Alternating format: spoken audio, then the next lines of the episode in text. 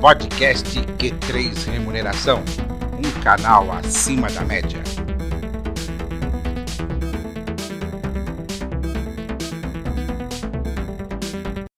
Olá, você profissional de gestão de pessoas e especialmente de remuneração. Está começando mais um episódio do podcast Q3 Remuneração, um canal acima da média. Eu sou Vanderlei Abreu, jornalista especializado em recursos humanos, e comigo está Matheus Oliveira, idealizador do Q3 Remuneração e sócio-diretor da RH Plus, Companhia da Remuneração, que vai dar alguns recados antes de começarmos o programa. Olá, Matheus. Olá, Vanderlei. É, estamos aqui no um mais novo evento, não é? E uh, só queria lembrar para todos os profissionais da área de remuneração que os cursos da Academia da Remuneração continuam. Esse mês agora de junho nós vamos focar a parte de remuneração variável. Então, remuneração da força de vendas, é, remuneração é, executiva e a parte de PLR. Tá? Então, os interessados já podem acessar lá o site www.academiadaremuneração.com.br e fazer as suas inscrições. Muito bem. E o tema do nosso programa de hoje é transição de carreira. E convidamos um profissional que é expert no assunto, não só por desenvolver esse trabalho atualmente como consultor, mas também ao fazer a sua própria transição de carreira de executivo para consultor. Marcos Minuro Nakatsugawa é graduado em psicologia organizacional pela Universidade de São Paulo, mestre em administração com ênfase em finanças pela FECAP, Fundação Escola de Comércio Álvares Penteado e MBA em RH e Organizações pela Fundação Getúlio Vargas. Construiu uma sólida carreira como executivo de RH em organizações como Bombril, Toyota e Ikezaki, além de ser professor de Ética e Legislação nos cursos de graduação e pós-graduação da FECAP e ter sido presidente do CAP-RH, grupo informal mais antigo da área de recursos humanos. Rapaz, fiquei cansado lendo esse extenso currículo, viu? Seja muito bem-vindo ao podcast Q3 Remuneração, Marcos Minoro. Ô, Minoro, só, só, Minoro, ah. só, só um detalhe. Você ainda é o coordenador ou não do CEAP? Não, não, eu fui quase um, eu fui quase um ditador lá, porque é, eu assumi, os caras não queriam que eu deixasse a presidência, mas aí eu devo ter ficado uns cinco ou seis mandatos ali. Nunca, nunca ninguém tinha feito tanto tempo assim é, porque normalmente eram dois mandatos, né? Até hoje são dois mandatos, aí depois você troca. Eu devo ter ficado, vai, uns quatro anos, tá? Foi, foi, mais ou menos o período em que eu trabalhei na Toyota, eu permaneci como presidente lá do grupo, mas depois eu assumi a secretaria e hoje eu sou só membro, tá? Muito bem. Agora, esse negócio aí que o, Vanderlei falou que ele quase perdeu o fôlego aí, é porque tem uns 55 anos já, né, Vanderlei? Tem, que, tem história para contar, né? Por isso que vocês me chamaram aqui, vai. Né? Obrigado aí pelo convite. Na, verdade, é isso mesmo, né? Ou seja, vamos hum. sugar o teu conhecimento aí e compartilhar para esse pessoal novo que está começando a trilhar a jornada, né? Vamos ver, vamos ver. E aí? É isso aí. Então vamos começar já o nosso bate-papo, Minuro. Uhum. E aí eu já emendo com a primeira pergunta, que, é que, você, que você construiu carreira como executivo de RH em grandes organizações, mas em ramos muito distintos. Como é que foi a transição entre essas experiências da área de auditoria, que você fala muito nas redes sociais da Arthur Anderson, né?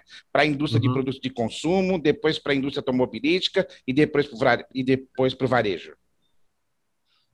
É, você sabe, Vanderlei e Matheus, que apesar de hoje eu ajudar as pessoas a planejarem a carreira, é, eu planejamento, né? Talvez seja por isso que eu é, me prontifique a ajudar essas pessoas.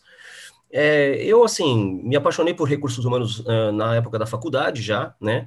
Eu acabei fazendo administração de empresas e psicologia. Em administração, me interessei por recursos humanos, em psicologia, eu me interessei por organizações, juntei as duas coisas e resolvi ir para o mercado procurar alguma coisa nessa área.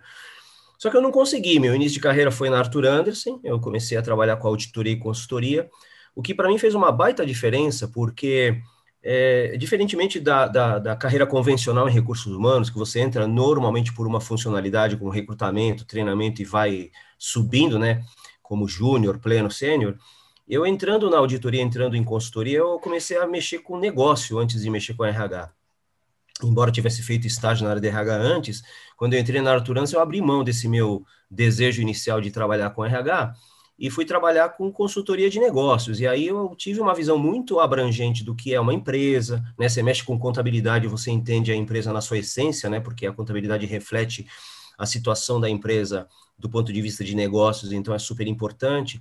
Então, quando eu acabei migrando para a área de recursos humanos dentro da própria Arthur Anderson, é, foi até assim, eu, eu, cansei de trabalhar com consultoria, era muita viagem, essas coisas todas, e falei, meu, não quero mais trabalhar com isso e comecei a procurar trabalho na área de RH.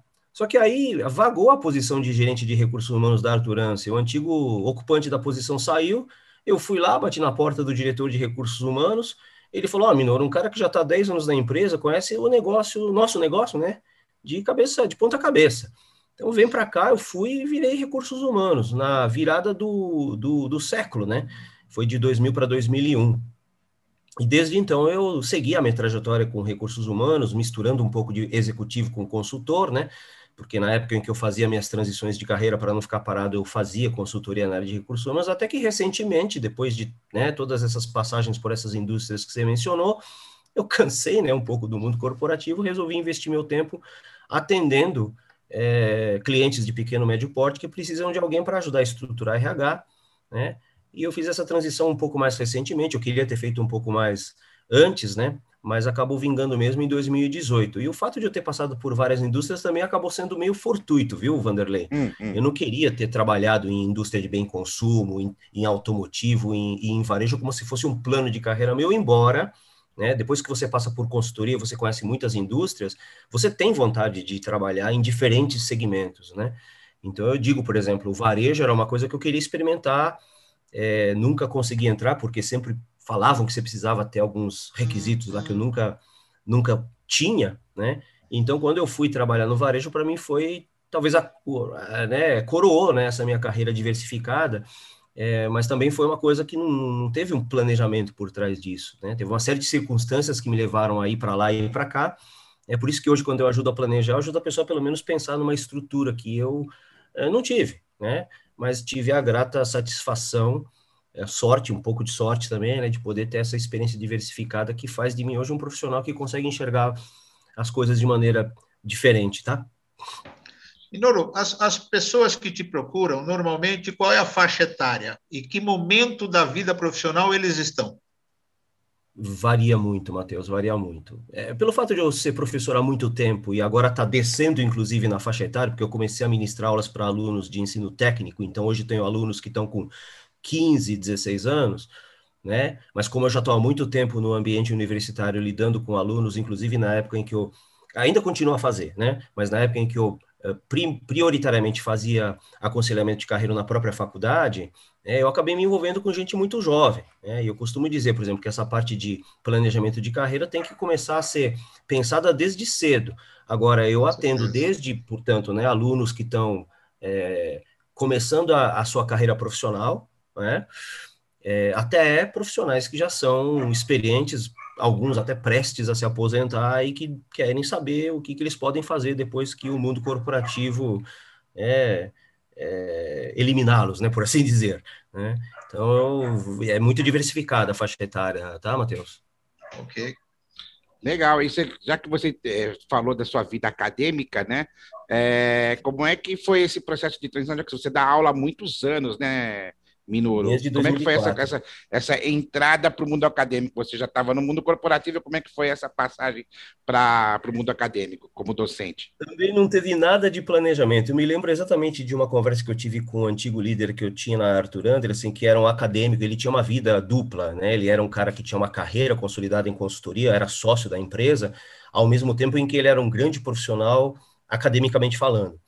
Né, eu, vivi, eu via né, a loucura que era ter essa vida dupla, né? É, e um dia ele chegou, ah, Minor, você tem um perfil para fazer mestrado? Eu tinha uns 30 e poucos anos, falei assim, não, mas eu já estou muito velho para isso, né? Ele deu risada, né? Mas como na época eu estava investindo na minha carreira profissional, abri mão disso, e eu acabei entrando nesse mundo em 2004 por uma ação assim que inesperada, né? Eu trabalhava numa empresa de auditoria, Arthur Anderson, eu ia muito fazer recrutamento na faculdade, né?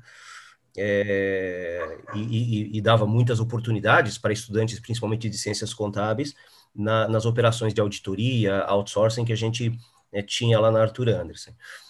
Um dia, o, o, coordenador do curso de contábeis me chamou, falou assim, oh, eu estou pensando em é, criar uma disciplina, é, uma disciplina na área de comunicação, comunicação para contadores, os contadores, eles são muito técnicos, eu quero dar uma né, aparelhada melhor neles em termos de, hoje a gente chama de soft skills, né, na época a gente não usava esse nome bonito para falar, é, falava de comunicação, de né, relações interpessoais, e eu montei um curso para ele baseado no programa de treinamento que a gente tinha na Arthur Anderson. Eu, eu, eu repaginei o curso, né, que era um curso para auditores e consultores, dando um ar acadêmico, montando bibliografia, desenhando aula a aula o plano de ensino. Entreguei para ele até que ele falou: Ah, Minor, agora eu preciso de um professor, e como você desenvolveu esse negócio, começa aqui.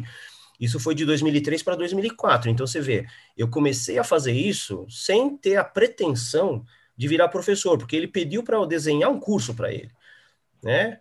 É, e aí, quando no final ele me convidou, eu aceitei.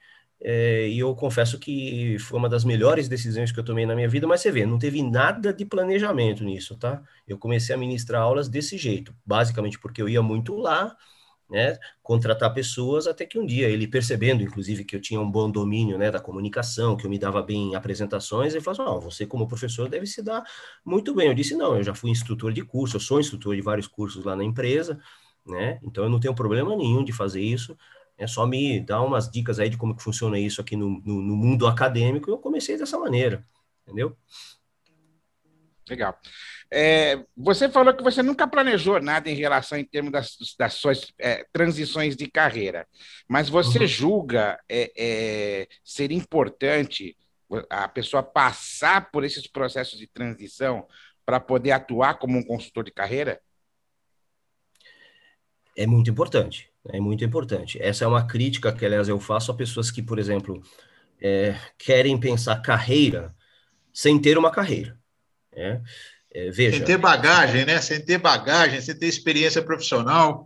É, Matheus, porque veja, você pode imaginar o seguinte: você pode imaginar que uma pessoa que, por exemplo, tem uma função de coordenação numa empresa, ela pode orientar a carreira de um cara que está começando a carreira, né? De um cara que está começando como estagiário, como trainee, né? Tá? Só que carreira não é uma coisa que estaciona naquele nível, né? Carreira é uma coisa que vai até a aposentadoria do cara.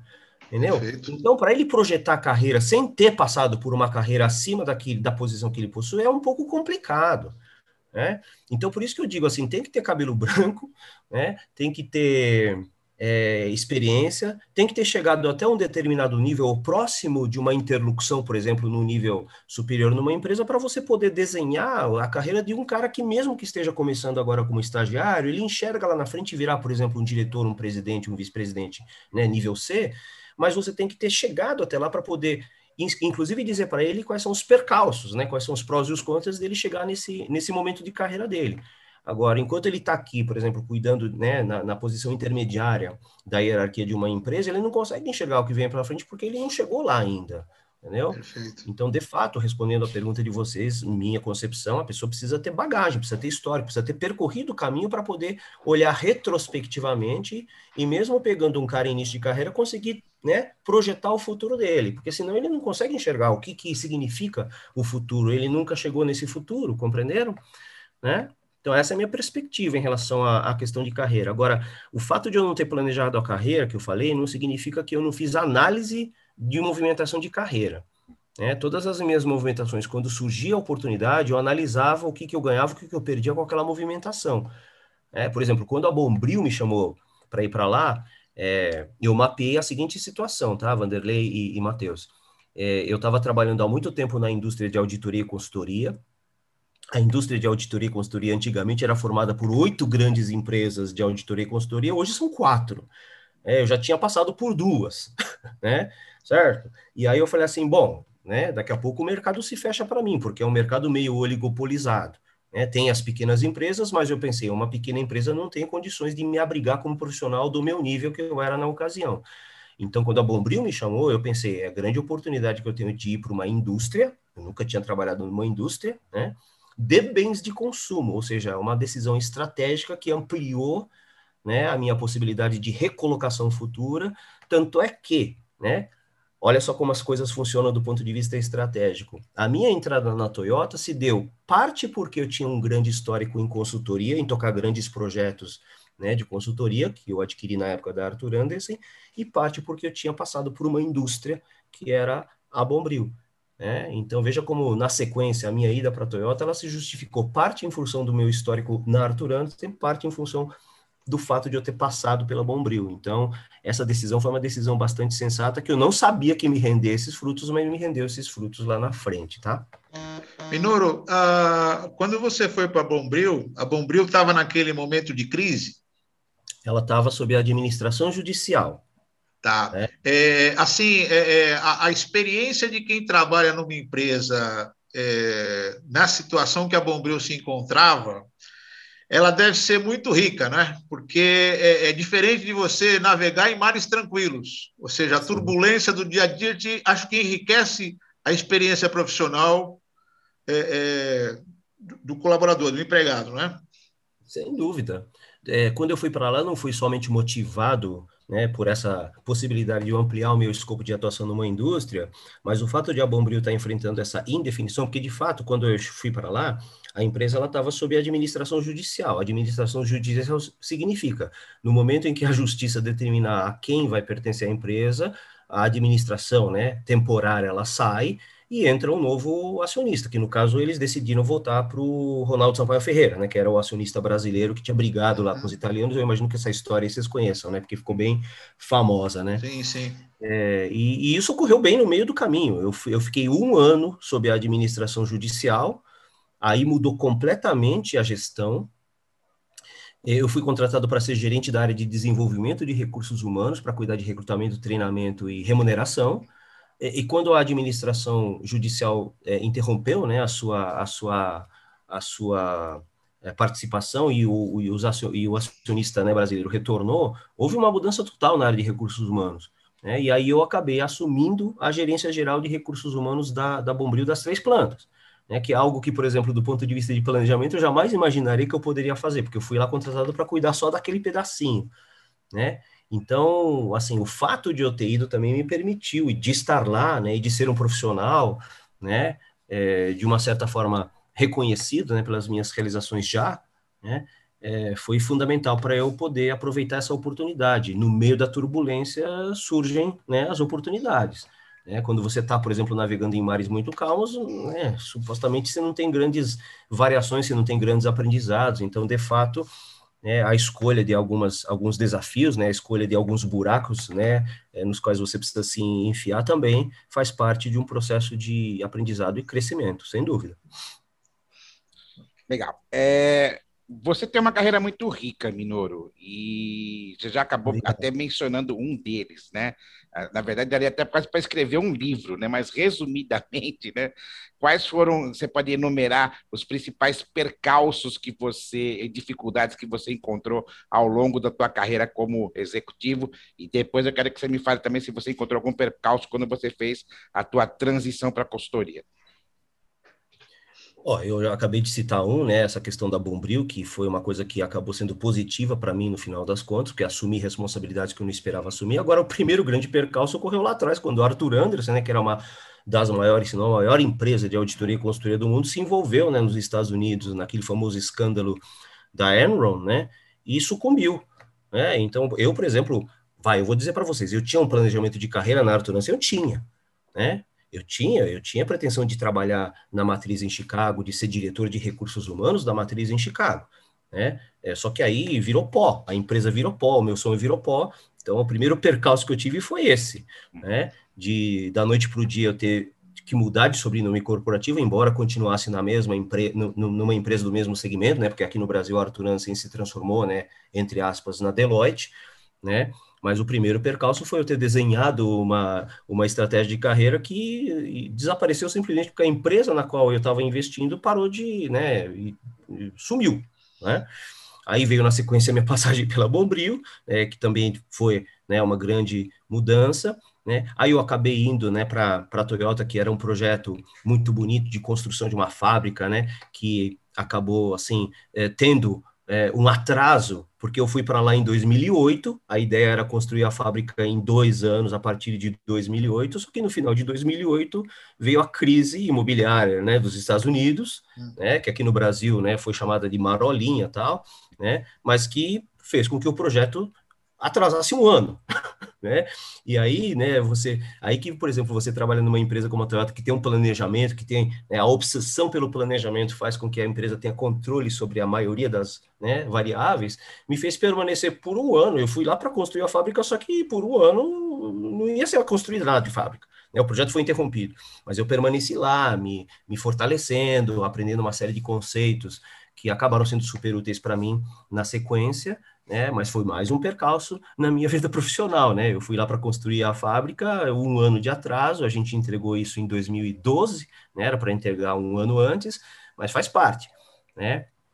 E aí você estava falando a respeito da minha transição, né? Minha transição, ela foi também parcialmente planejada, né? Na verdade, eu acabei recebendo um convite de um antigo parceiro meu para ir para esse mundo aí de transição de planejamento de carreira, né, quando ele me chamou, inclusive, né, eu pensei que ele fosse me oferecer um projeto de transição de carreira, mas não, ele falou assim, Minoro, um profissional como você que já viveu tanto tempo do lado de lá da mesa, né, e contratava a gente para cuidar de profissionais que você desligava nas empresas pelas quais você passou, eu imagino que deva passar pela experiência de fazer o trabalho do lado de cá.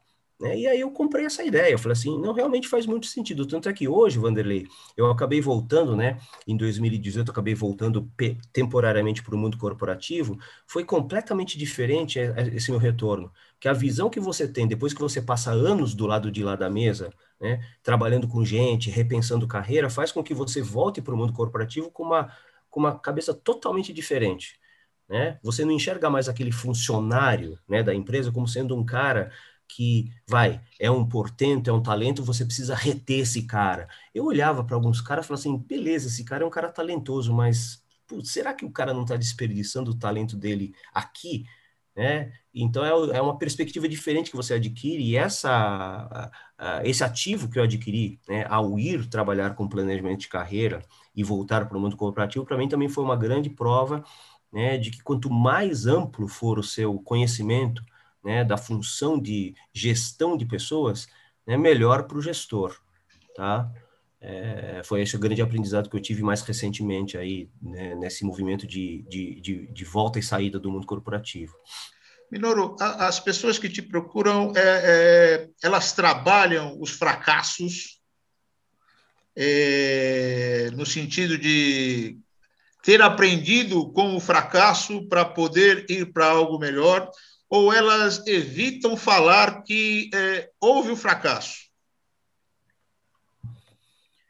É como eu oriento pessoas a se prepararem para uma entrevista, né? entrevista é inevitável que a gente tenha que expor as nossas falhas, né, os pontos a desenvolver e até mesmo projetos que são mal sucedidos. Eu digo que no processo de é, reflexão de carreira, é inevitável que a gente fale a respeito de problemas, de falhas, de bobagens que a gente fez na nossa trajetória profissional. Agora, de fato, é bastante difícil as pessoas materializarem isso, não só numa entrevista, mas na própria preparação. Às vezes eu tenho que tirar forceps, né, algumas situações das pessoas, né, para que ela possa, numa entrevista, poder expor bem né? Porque né, o, a grande sacada, por exemplo, de um, de um orientador de carreira é ele poder fazer com que o, o, orientado, né, o cliente, ele transpareça aquilo que ele é.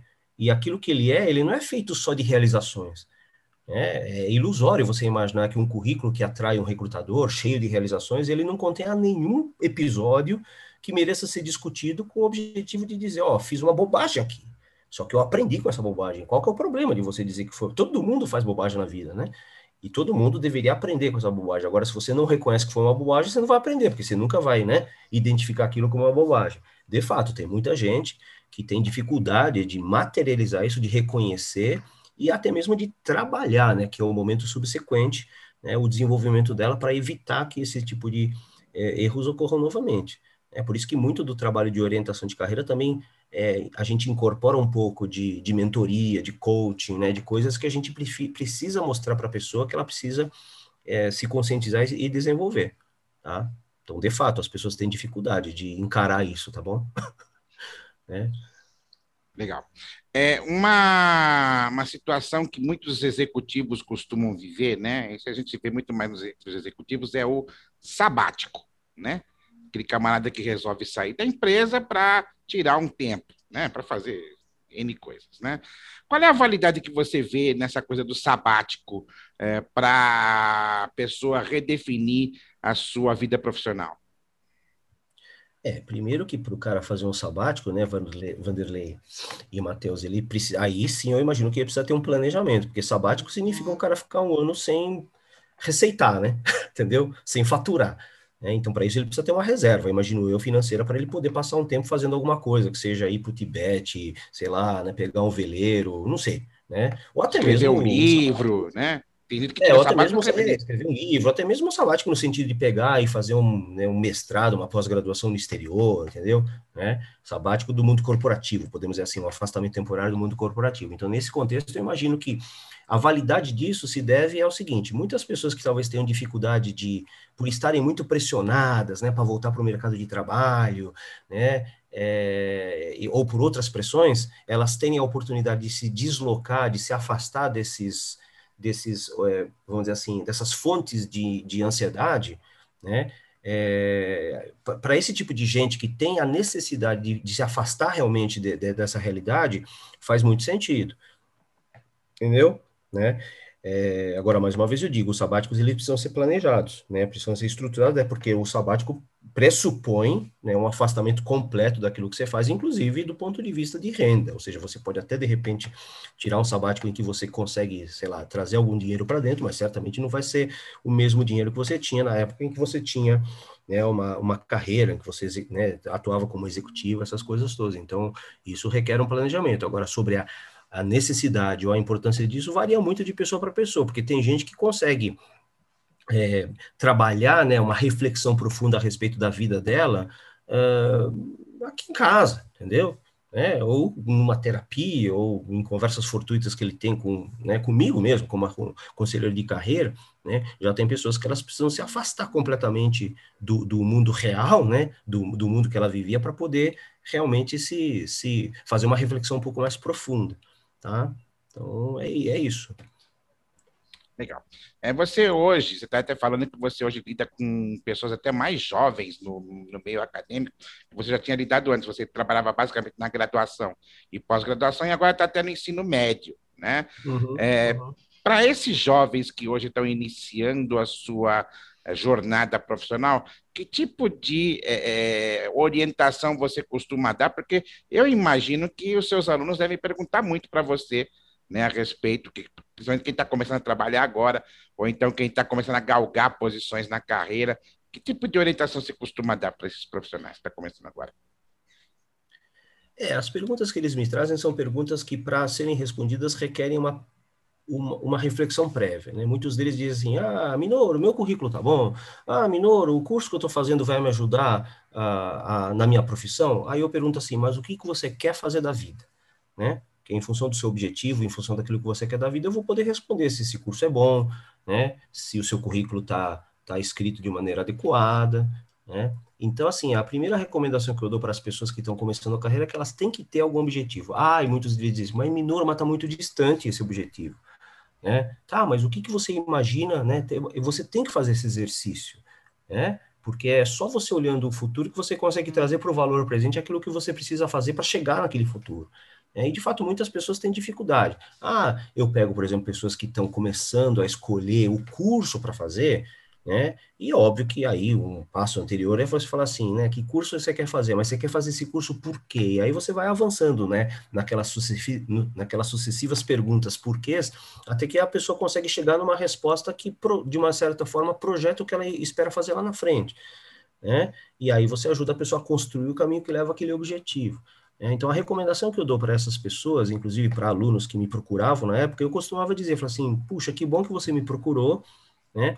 Porque da mesma forma como eu, me usando como exemplo, eu não tive esse tipo de orientação no início da minha carreira, né? apesar de que no momento em que eu cursei administração, gostei de recursos humanos, cursei psicologia e falei que queria usar a psicologia para trabalhar com RH, eu defini um rumo, uhum. né? Eu me imaginei num determinado momento da minha carreira profissional sendo um RH, tive aquele desvio de início de carreira quando fui para Arturana sem cuidar de consultoria, mas que para mim foi uma das melhores experiências que eu tive porque eu consegui ver o negócio antes do RH. Então hoje quando as pessoas falam assim, ah, precisamos ter um RH estratégico, gente, eu fui estratégico antes de ser RH, né? Porque quando eu era consultor de empresa, eu enxergava a empresa como um todo, via as estratégias, via a operação, via o modelo de gestão, via a estrutura, via tudo, né? Então, é, eu costumo dizer, traga alguém para te ajudar a esclarecer qual que é o seu objetivo. É, uhum. Eu tive essa clareza com que, quantos anos eu tinha quando eu decidi fazer isso?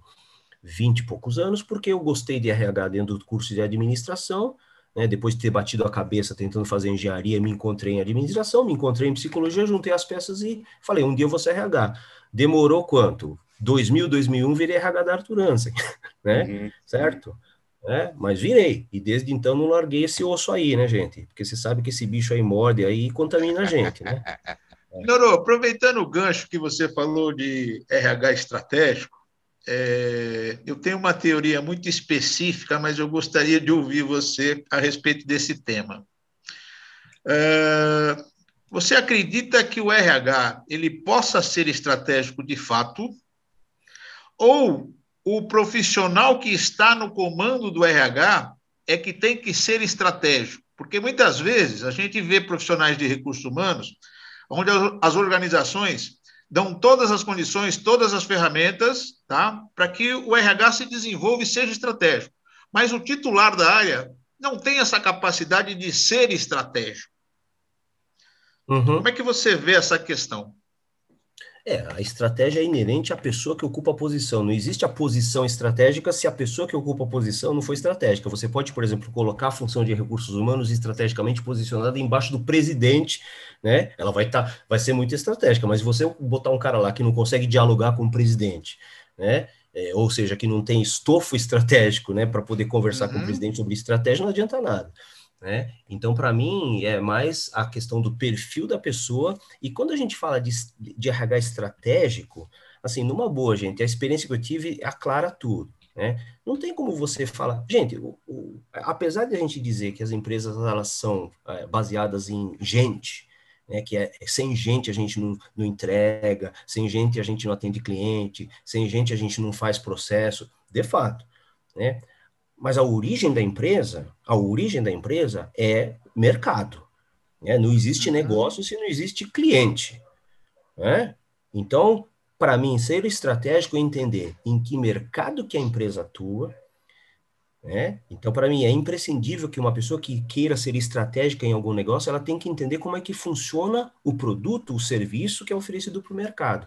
Por isso que lá atrás, quando surgiu uma oportunidade de eu ser gerente de recursos humanos lá da Arturance, o meu chefe olhou para mim, né, o diretor de recursos humanos olhou para mim e falou assim, Minoro, não preciso te ensinar do nosso negócio, porque até outro dia você era o cara que fazia o negócio rodar, você era o consultor que atendia cliente, você era o consultor que preparava a proposta, você é o consultor que controlava o projeto do ponto de vista financeiro, ou seja, né, você só precisa pegar aquilo que você aprendeu de RH na escola né, e aplicar, né? Porque de resto você conhece o negócio, né? Então, assim, a questão da estratégia está relacionada ao, o profissional assumir a responsabilidade por entender de fato do negócio. Tanto é que muitos dos movimentos que eu fiz, por exemplo, com profissionais que eu é, desenvolvi nas empresas foi: meu, você quer ser estratégico? Você sai um dia com é, o vendedor em campo e vai e vai ver o que, que o que, que teu cliente está dizendo lá na ponta, entendeu? É, ou você quer ser estratégico, cara, não tem outro jeito, né? Que foi a segunda maneira que eu né, aprendi é, a, esse negócio que a gente chama de estratégia. Você vai estudar um pouco de contabilidade e finanças, porque o mundo gira, o mundo dos negócios gira em torno de resultado, né? Gira em torno de resultado, né? Você precisa saber de onde que, de onde que vem o lucro ou prejuízo de uma empresa, né? Então você precisa, né? E aí vem um viés meu pelo fato de eu ter começado, né, numa empresa de auditoria. Sinceramente, gente, você precisa, você precisa aprender um pouquinho de contabilidade e finanças, tá? Para você poder ser de fato estratégico. Então são duas, duas condições que para mim são inerentes àquilo que a gente chama de estratégico e que compõem isso que você falou de perfil estratégico de alguém que trabalha na área de recursos humanos, tá? Bem. Legal. É, Minoro, para a gente poder fechar aqui, como diz o nosso amigo Milton Neves, o tempo urge e o tempo hum. da nossa sala está acabando. Em 1994, Nelson Savioli lançou um livro cujo título é Carreira Manual do Proprietário. Você deve conhecer muito bem esse livro do Savioli. Né? É, hoje, né, ainda existe gente que espera que a empresa é, ajude a desenvolver a sua carreira ou seja, espera que a empresa ajude a fazer o planejamento da sua carreira, ou a realidade do livro do Saviola é realmente a pessoa é responsável pela sua carreira e é ele que tem que se virar? Ainda tem, ainda tem menos gente, né? Porque isso aí foi um processo evolutivo, né? A gente passou por um período, na época dos nossos avós, né? Imagino que a gente é meio contemporâneo, né? Na época dos nossos avós, o, o lance era você prestar concurso público e se enterrar numa empresa que pudesse te dar estabilidade e segurança o resto da sua vida, né?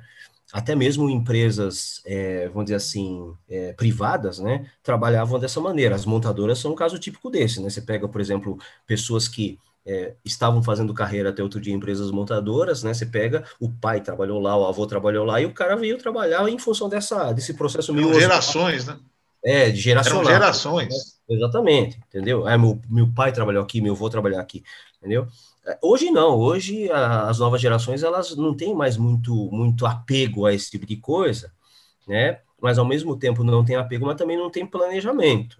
É, por isso que, mais uma vez, eu volto a falar que planejamento, algum planejamento é absolutamente necessário, e é engraçado porque essa nova geração, ela pensa dessa maneira. Agora mesmo, antes de entrar nessa conversa com vocês, eu estava pela faculdade falando com alguns meninos aí, né, numa, numa exposição que, que foi patrocinada aí por uma entidade, e eu estava falando a respeito de planejamento, e muitos deles chegavam assim, mas eu não consigo fazer planejamento. Eu falei assim, pois é, mas tem que aprender. Né? Tem, tem que aprender, porque isso aí, inclusive, vai ser um diferencial para você lá na frente, porque de fato muita gente não sabe, não gosta, não quer fazer planejamento, né, e acaba lá na frente batendo cabeça, tá? Mas é, é, essa questão que você colocou é uma questão é, igualmente relevante, né? E a gente precisa considerar isso no contexto da, da realidade atual, né? É, existe essa dificuldade, sim, a gente precisa superar essa dificuldade. Né? De que maneira? Sendo é, aquilo que muitas vezes a gente não consegue ser, né? É, disciplinado, sendo, né? É, é, planejando mesmo, entendeu? Sabe? Considerando a importância de a gente poder organizar as, as, as nossas atividades e, e, e, poder realizar os nossos objetivos com base nisso que a gente, né? É, identifica como sendo as nossas metas de vida, tá? Muito bem, eu quero agradecer ao meu amigo Marcos Minuro Nakatsugawa, consultor de carreiras, pela participação nesse programa podcast Q3 Remuneração, um canal acima da média. Lembrando que os episódios estão disponíveis nas plataformas Spotify, Anchor FM e Google Podcasts toda segunda-feira. Até o próximo programa. Podcast Q3 Remuneração, um canal acima da média.